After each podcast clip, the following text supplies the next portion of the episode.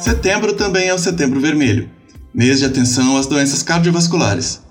Criada pela Federação Mundial do Coração, a campanha do Setembro Vermelho tem como objetivo conscientizar a população com ações que promovam a informação sobre a prevenção e o tratamento das doenças cardiovasculares.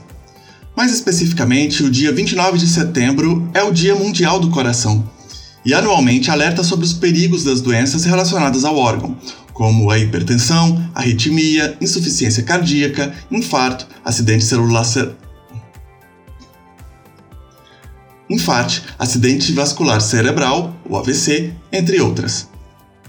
Desde o ano passado, com o início da pandemia, nos acostumamos que pessoas com algum problema cardiovascular são consideradas grupos de risco, podendo então evoluir para casos mais graves e até a morte caso sejam contaminadas com a Covid-19.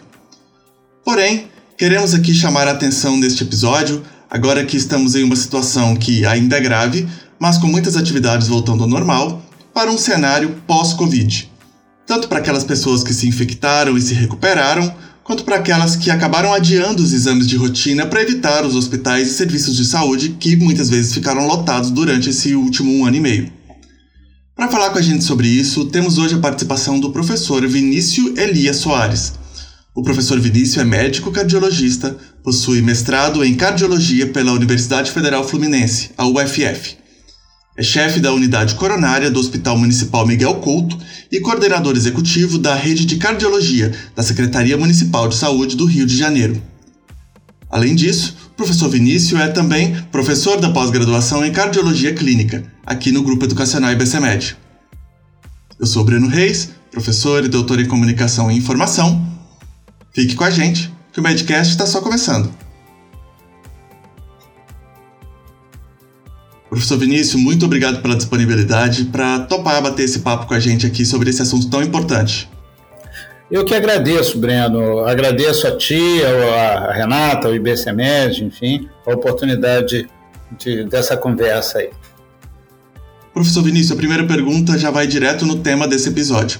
A gente ouviu muito falar de pessoas com doenças cardiovasculares como grupos de maior risco de evolução para quadros mais graves da Covid-19, inclusive risco de morte. E justamente por isso, essas pessoas foram incluídas nos grupos prioritários para vacinação. Hoje, com essa situação que aparenta ser um pouco mais branda e que muitas atividades vêm voltando ao normal, qual que é essa, a situação desse público específico? As pessoas que já desenvolveram alguma doença cardiovascular ou mesmo que estão com seus exames atrasados, elas devem tomar o mesmo cuidado que as demais ou devem ter alguma cautela adicional?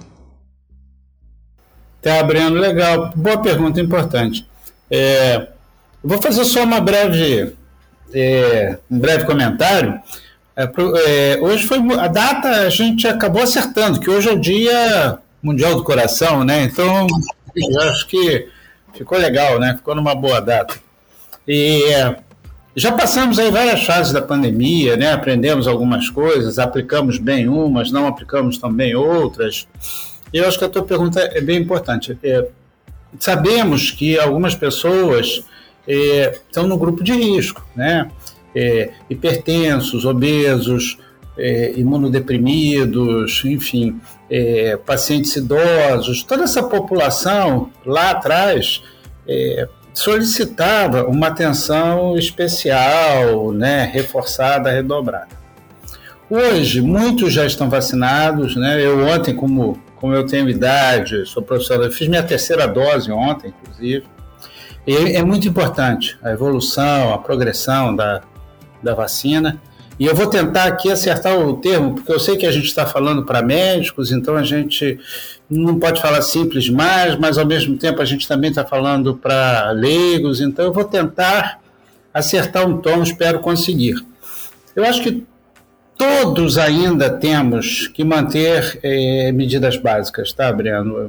É inevitável que, com o decorrer do tempo, algumas atividades precisem ser retomadas, outras básicas nunca pararam, mas eu acho que a gente tem que tentar aprender e organizar essa retomada né, de atividades. Ninguém, nem quem não tem fator de risco, deve abrir mão de uso de máscara, de higienização de mãos, de evitar aglomerações, de evitar ambientes fechados por um longo período de tempo. Ninguém. E, evidentemente, as pessoas que têm maior risco de contrair a doença e risco de desenvolver formas graves da doença devem tomar um cuidado maior ainda. Mas mesmo, insisto, mesmo quem está vacinado, mesmo não é o momento ainda, não só para proteção individual, mas a gente ainda tem um momento de vulnerabilidade populacional, se pudermos usar esses termos, que você pode até eventualmente não desenvolver a doença ou não desenvolver doença grave, mas você ainda tem um papel na corrente de transmissão e, consequentemente, de perpetuação eh, eh, da, da pandemia. Tá? Então, todos temos que tomar ainda cuidados. Tá? Especial.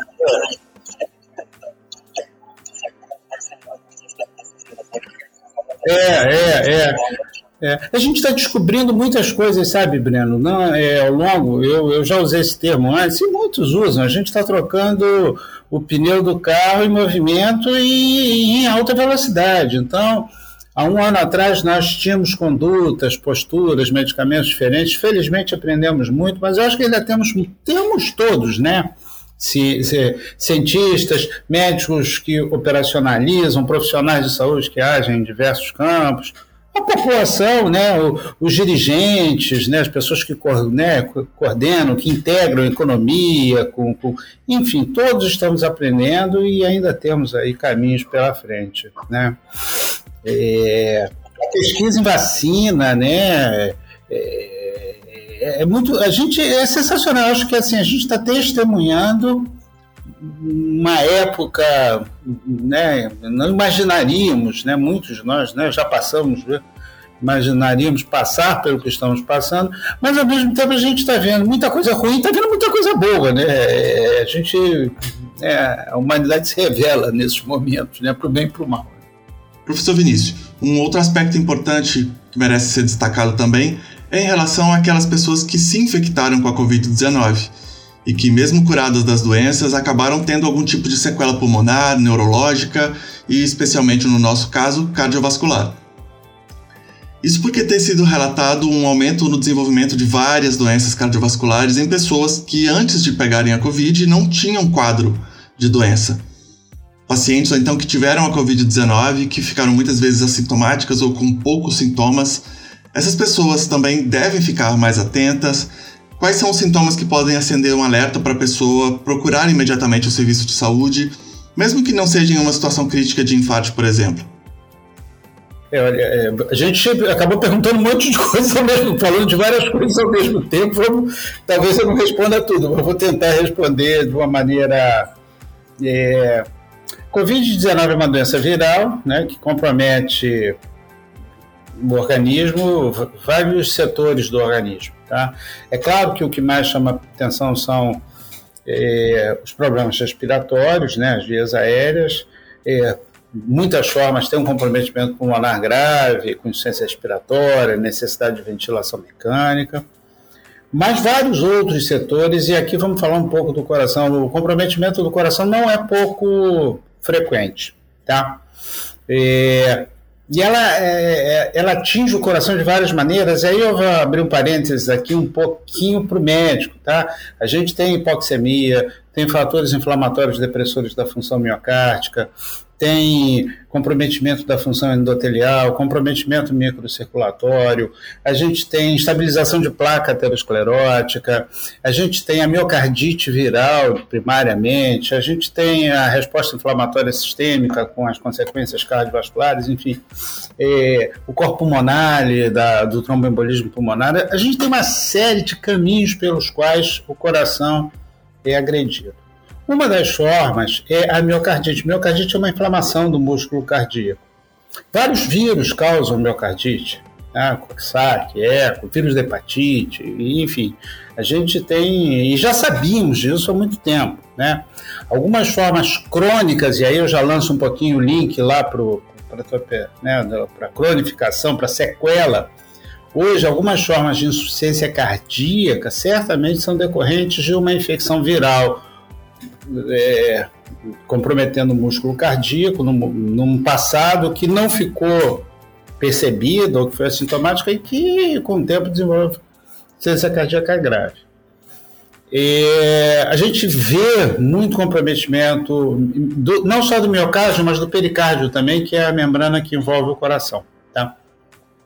É, às vezes a pessoa não tem sintoma e isso acontece. Às vezes o sintoma que mais chama atenção é o coração. Parece que a pessoa teve um infarto quando você vai ver uma injúria decorrente da, da Covid e não do, e não do infarto. É, muitas se resolvem, tá? Há uma, frequentemente uma recuperação total da, da, da e algumas deixam, como muitas miocardites, deixam alguma cicatriz, alguma fibrose, e isso pode trazer sequela dependendo da extensão da, da permanência da, né, ou da extensão da cicatriz. Pode sim. É, a gente ainda vai. Assim, agora, o que vai ficar aqui para frente, eu acho que essa história está sendo ainda ainda está sendo narrada. É, esse é um capítulo que, que, que a gente ainda vai, vai escrever lá na frente. A gente vê muita perda de condicionamento físico, sabe? Assim, é uma doença que, como muitas doenças, debilitam os organismos, o organismo custa voltar ao padrão prévio, né? Várias doenças têm essas características por diferentes caminhos. E a Covid é uma delas. A gente vê gente aí que fica bastante tempo, até volta à atividade, mas volta diferente, não volta na plenitude da sua capacidade laborativa, enfim, tá? É, eu acho que assim, uma mensagem prática, né, para é, principalmente para o médico, pra, é, não deixa é, de, de prestar atenção no coração, tá? Mesmo que não haja queixas, eu acho que assim um exame, um exame cardíaco bem detalhado, observação do eletrocardiograma, o ecocardiograma, a gente tem exames laboratoriais que determinam é, a agressão ao coração, a dosagem das troponinas, enfim, é importante, mesmo no paciente que não tem uma queixa flagrantemente, digamos assim, cardiológica ou cardiovascular, que a gente tenha uma atenção aí para a possibilidade de comprometimento cardíaco de maneira sintomática. Falando de forma mais abrangente agora do Dia Mundial do Coração e da campanha do Setembro Vermelho, as doenças cardiovasculares são disparadas as maiores causas de morte por ano no Brasil. Um dos principais motivos são a ausência de exames periódicos. As pessoas acabam deixando para procurar o, hospital, os serviços de saúde, só quando a situação já está bem grave. Principalmente então nesse último ano, com a pandemia, as pessoas acabaram procurando menos os serviços de saúde para esses exames, exames preventivos, para evitar aglomeração, para evitar também estar em ambientes hospitalares e correr um risco a mais de se infectar com a Covid. Nesse momento agora da pandemia, é seguro voltar a procurar atendimento, caso esses exames tenham sido adiados? Boa pergunta, Breno. Muito, muito bem colocado. Você falou que doenças cardiovasculares são a principal causa de morte no Brasil. Não, não é só no Brasil, não, é no mundo, tá? Doenças cardiovasculares no mundo é, é, causam mais mortes que, que, que o câncer, né, que os tumores malignos, é, que, que, que, acidentes, que, que mortes violentas. É claro que se a gente olhar uma determinada faixa populacional mais jovem, aí a, a morte por causas violentas muda, então, mas no, no, no global, o campeão é, é o, o, o, lamentável, né, esse título, né, de, de é, é, o vencedor desse campeonato é o, é o coração, é a doença cardiovascular. É, e, a doença cardiovascular, como muitas outras, tem é, é, um, um, capítulo forte, importante, que é a prevenção. Tá?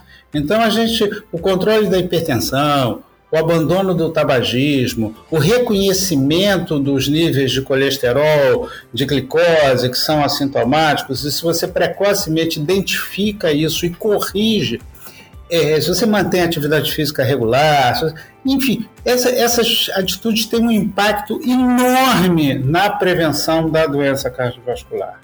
Essas atitudes também têm um impacto enorme e quem já teve doença cardiovascular e atua controlando esses fatores, é, é, também previne o retorno da doença cardiovascular, ou seja, existe uma prevenção primária, que é a prevenção de quem nunca teve problema, e a prevenção secundária, que é a prevenção do retorno da doença quem já teve. Então, isso é fundamental, é fundamental no, no, no, no câncer de mama, no, no, nos tumores do tubo digestivo, do câncer de colo, enfim, essa, esse, essa vigilância, aí, enfim, mas na doença cardiovascular é, é, é, muito, muito, muito, muito óbvio essa necessidade. Então a gente tem que prevenir. E, e, e isso envolve consultas regulares, claro que isso não precisa ser neurótico, obsessivo, mas há que haver um, independentemente de você ter um sintoma ou não. Ah, eu só vou ao médico se eu sentir alguma coisa. Não, não é isso. Com a Covid, a gente mudou todos, o planeta mudou né, a sua maneira de viver, as suas rotinas. Nós mudamos. Né? Como eu trato muitos problemas agudos, graves, eu, não, eu nunca parei. Apesar da idade, eu poderia ter me afastado do hospital, mas eu fiz uma opção de manter, eh, continuar. Claro que eu tomei cuidados, tal, né? Sempre usei equipamento de proteção, mas não, não ficava à vontade eh, eh, indo para casa. Eu, eu não parei em nenhum momento. A minha rotina de trabalho a rotina de muitos locais, muitos hospitais, claro que mudou, né? O meu movimento de consultório diminuiu, os movimentos dos ambulatórios, os fluxos de ambulatório diminuíram. Por outro lado, os pacientes internados, particularmente com complicações, com Covid, em formas graves, aumentou muito. Então a gente migrou um pouquinho, assim, a gente sempre internou pacientes e sempre atendeu no consultório. Eu passei a atender mais pacientes internados e diminuí um pouco o movimento do consultório. Isso eu e e muitos, né, e muitos de nós. O que a gente fez e, e, que, e o que eu acho que tem que ser feito foi mudar a rotina no consultório.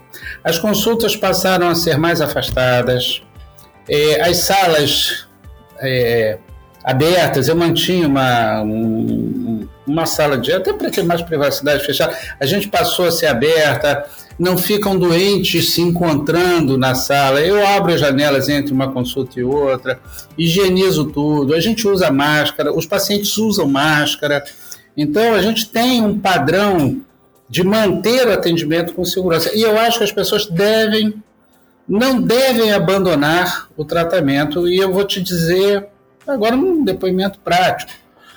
É claro que quando você conhece bem o seu paciente, doutor, eu é, e ele tem acesso a você, você pode adequar, não, olha só, você está no momento, é, espera mais um pouquinho, vamos adiar um pouco a nossa consulta, ou não é tão fundamental agora, é, ah, não, essa cirurgia aqui, não, essa cirurgia vamos deixar para fazer de, depois. Tem uma série de medidas que foram adiadas, mas foram adiadas com segurança.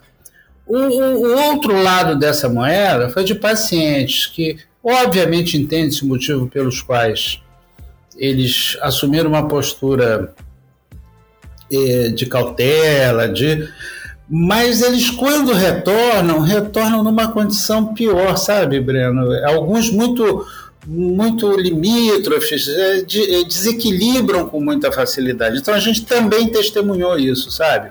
Alguns pacientes a gente ligou, combinou, adiou, mudou a programação. Outros, pelas circunstâncias de urgência, funcionaram da mesma maneira, né? E outros que, com receio do, do, do, do, da doença do hospital, voltaram numa condição pior, descompensados por outros motivos e não pela.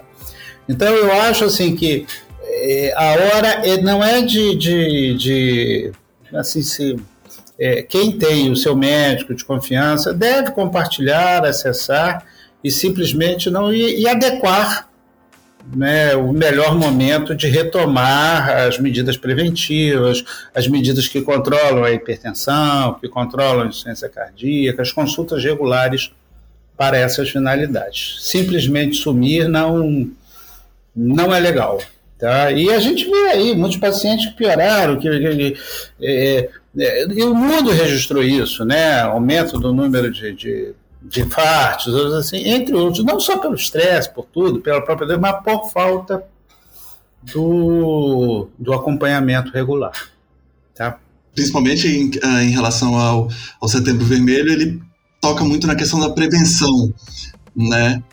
É, é prevenção, sim, essas campanhas são, é, são, são importantes, são muito importantes, muito importantes. E o IBCMED está de parabéns aí por, por estar. Não, é verdade. Por isso que nós estamos fazendo. Né, esperamos todos né, que a gente tenha um papel aí de, né, de, de divulgação, de ampliação. Né? Não estamos falando só para os médicos, né, estamos falando para o.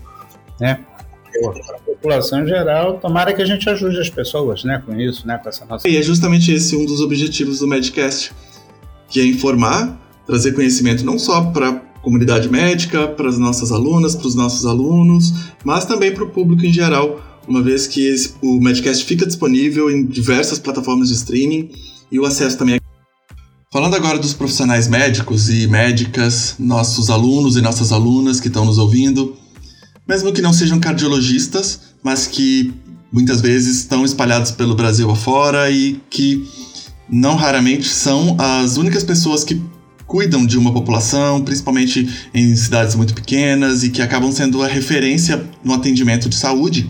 Quais são os sinais que os pacientes e as pacientes podem relatar quando forem fazer exames de rotina e que devem indicar uma preocupação maior? Quais são os procedimentos e quais são as, principalmente as providências a tomar nesse, nesse caso? Uhum, ok. É, é, essa pergunta é, é um desafio, né? Porque tem muita coisa em jogo. Mas tentando de uma maneira bem objetiva, né? Ainda mais no, no cenário de, de Covid, é, a queixa respiratória é um sinal de alarme, óbvio, não só pela pelo, comprometimento, pelo óbvio comprometimento pulmonar, que todos sabemos, mas também pelo comprometimento cardiovascular, né?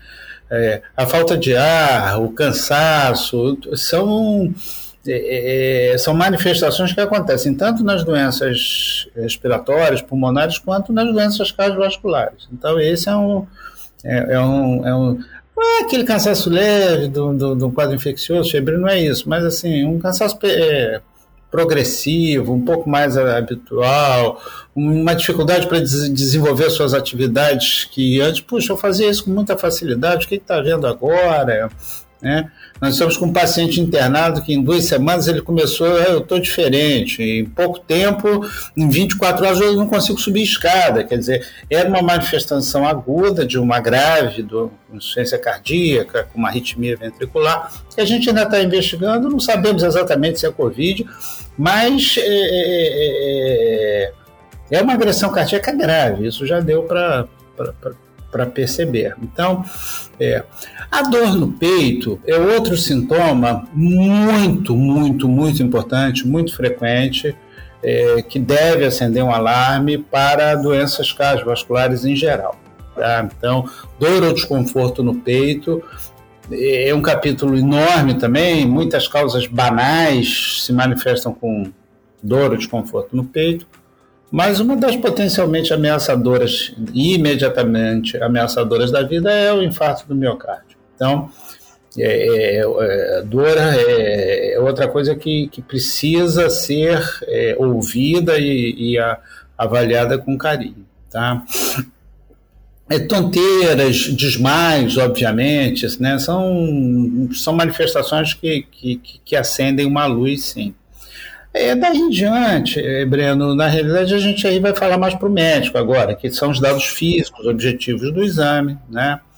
É, a ausculta do coração, análise, né, a palpação dos pulsos, a ausculta do pulmão, são dados né, mais técnicos. Obviamente, a realização do eletrocardiograma, que é muito incorporado no dia a dia do, do cardiologista. Né? Muitos clínicos até aí o, a valorização do sintoma, o exame físico, o clínico geral faz. O eletrocardiograma, alguns clínicos até certo ponto entendem. Hoje a gente, nós implementamos na Secretaria Municipal de Saúde do Rio de Janeiro, no passado recente, um grande programa de tratamento do infarto com uso amplo de fibrinolíticos e e, e, uma das coisas que, que, que, respaldava esse programa era a telemedicina, a teleconsultoria. Então, embora o clínico não fosse um especialista, ele com, com um eletro que tinha um laudo, e o eletro é fácil, né? um profissional de distância dá esse eletro.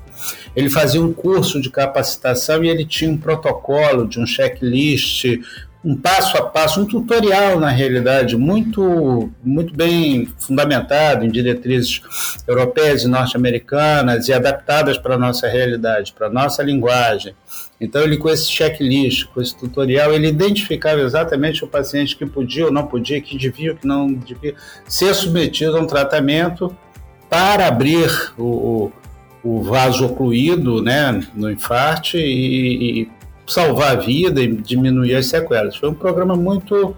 A gente ficou muito satisfeito com, com a implementação desse, desse trabalho e, e, com uma medida assim, sabe, com passos simples, sabe, Breno? Uma coisa muito factível. Não foi fácil, óbvio que não foi fácil, mas assim, uma eletro, uma teleconsultoria, um envolvimento do profissional, um, um, cheque, um tutorial bem elaborado, protocolos bem, bem claros, né, bem resumidos, foi muito legal. E a gente percebe também, no, no é, claro que, que é, alguns equívocos, né, é são decorrentes, né? Na realidade, o, profissional muitas vezes quer fazer a coisa certa, né? A princípio ele quer fazer a coisa certa e nem sempre ele acerta ou ele tem receio, ele é por falta de, de apoio, né? Por falta de incentivo, de, de, de informação. E ele até procura, e muitas vezes não acha, né? Então eu acho que mais uma vez aqui também fica aí a, a importância dos, dos cursos, né? Do, né, do, do IBCMED, na divulgação do, do né, de, de é, é, de educação mesmo, né? De, de, é, isso hoje a gente tem outra, outra coisa aí que a pandemia trouxe para a gente, o, aquilo que a gente falou, trouxe coisas ruins e trouxe coisas boas, né? A facilidade disso que a gente está fazendo aqui, né? A distância, a remota, a conversa, a imagem, a troca de ideias. Puxa, você hoje tem um congresso internacional virtual. Claro que você não está no olho a olho, no frente a frente. Perde, perde muito com isso, sem dúvida que perde. Não estou dizendo que a gente mudou para melhor, não. Mas a gente, por outro lado, vê um lado bom que você hoje convida um número enorme de profissionais do mundo todo e eles se falam. A gente desenvolveu isso. Eu acho que a gente sai da pandemia agora é, com nossas relações é, pessoais, profissionais, educacionais diferentes. A gente não vai mudar para o pro, né, pro mundo dos Jetsons, tudo, né? não é isso. Né? Mas, mas a gente vai usar muito, isso que a gente está fazendo aqui, a gente vai usar muito mais. E vai deixar o, o presencial, o corpo a corpo, o olho no olho, para melhorar. Essas coisas vão, eu acho que elas vão coexistir de uma maneira inteligente. Né? Parte do, do, do, do, do né, do, do, que é repetitivo, não sei o que, você vai, olha, vem cá, assiste minha aula aí. Tá, agora vem cá, vamos, vamos juntar aqui para treinar a prática, para eu pegar na tua mão, para você fazer isso, aquilo, o que não dá para fazer à distância. Então é, é eu acho que a gente vai aprendeu. Acho que a gente perdeu perdeu claro. É bom dar aula a gente né é bom dar aula olhando no, no, olho do aluno. Você percebe às vezes eu fico meio angustiado né? a gente está tá dando muita aula mas você ainda fica você está falando está falando e aí? Como, como é que tá o negócio do outro lado né? Enfim né? Muita gente inimiga, né? É, e você quando está num ambiente, daí você provoca, você chega perto, pergunta, você percebe né, na expressão da pessoa se entendeu, se não entendeu, se está com sono, se não tá, fala mais alto do lado para acordar, enfim, tem uma série de coisas que, que, que, a presença é insubstituível, claro. Mas eu acho que a gente pode é, usar com inteligência as duas formas, as duas ferramentas, né? né? Professor Vinícius, estamos infelizmente nos encaminhando para o final desse episódio, mas não sem antes saber se o senhor tem alguma orientação adicional que queira deixar para as pessoas que estão nos ouvindo, sejam profissionais da medicina, sejam o público em geral, em relação à necessidade de atualização, em relação ao incentivo para que se busque agora o atendimento, né? Nós que agora estamos numa situação que ainda é grave, porém um pouco menos do que alguns meses atrás, então a gente pode uh, de repente retomar essa também, além de todas as atividades cotidianas, também a retomada dos exames preventivos e de agora que a gente está numa situação da pandemia que pelo menos está um pouco mais controlada e que volta a ser seguro, então procurar esses serviços de saúde. Isso aí, legal. É, bom, para o leigo é, é, eu reforço é, o nosso eu retorno ao início da nossa conversa, tá? Eu acho que espero, né, já, com a progressão das vacinas, enfim, a gente tem muitas incógnitas aí de novas variantes, mas assim, mais gente vacinada, é, é, menos circulação de vírus, menor chance é, de, de, de, de de mutações, de novas variantes, enfim. Então, eu acho que a gente está tá progredindo. Se está rápido, se está devagar, aí é uma conversa longa, mas eu acho que a gente está progredindo e eu estou otimista, tá? Foram muitas as mortes, todos temos histórias terríveis, vivemos, perdemos, enfim, é, mas vai passar.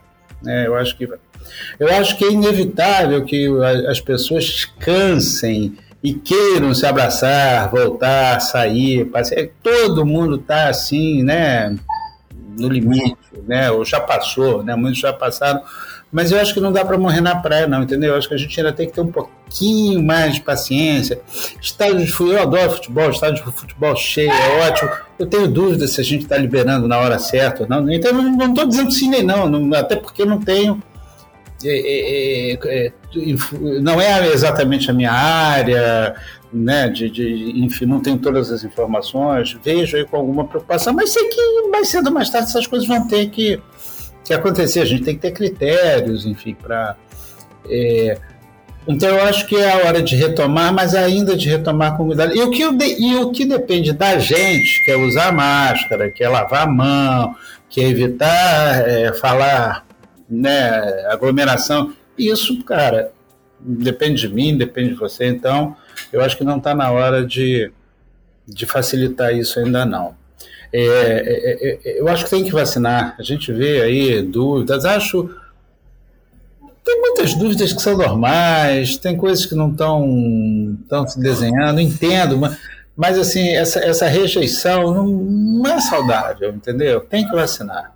Tá? Todo mundo tem que vacinar, salvo né, é, casos muito, muito específicos, e as vacinas vão melhorando e não protegem totalmente, mas protegem bastante, diminuem bastante as formas graves. Já vimos pessoas irem a óbito aí com, com as duas doses, existe, existe sim, mas assim já vimos muitas pessoas que ou que não ficaram doentes ou que tiveram uma doença leve e, e que eu, eu acredito que tenham sido protegidas pela vacina. Então, se a gente puder para o leigo dar essa informação prática, é, é para o médico, é, eu acho que fica a visão aí do, do, né, do vamos puxar um pouquinho a brasa para não, mas sem, sem brincadeira. Agora, o comprometimento cardiológico, cardiovascular, não é infrequente na Covid. Então, sempre considerem a possibilidade de comprometimento cardíaco, ainda que,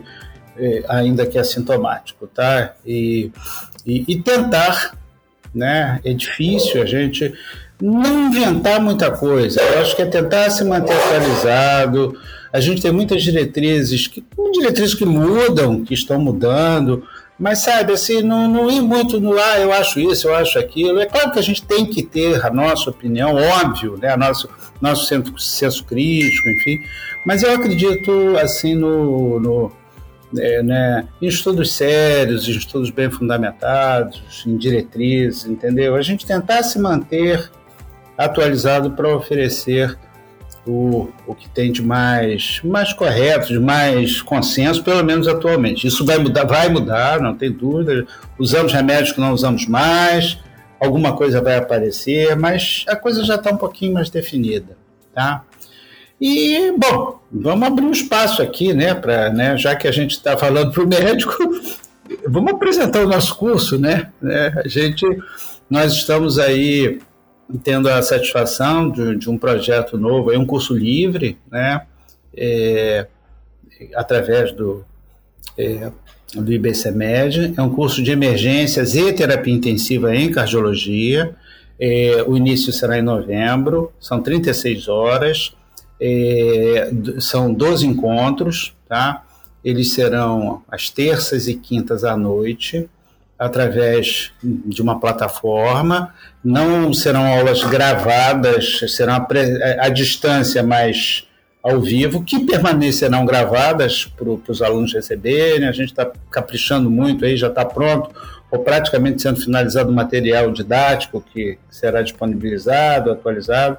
E a gente vai falar aí de parada cardiorrespiratória, ressuscitação cardiovascular, tratamento do infarto agudo do miocárdio, da insuficiência cardíaca aguda, do choque, do choque cardiogênico. Tem, eu convido é, os médicos que, que, que, que, visitem o site do, do IBCMed e, e o curso está lá na loja virtual com, com vários detalhes.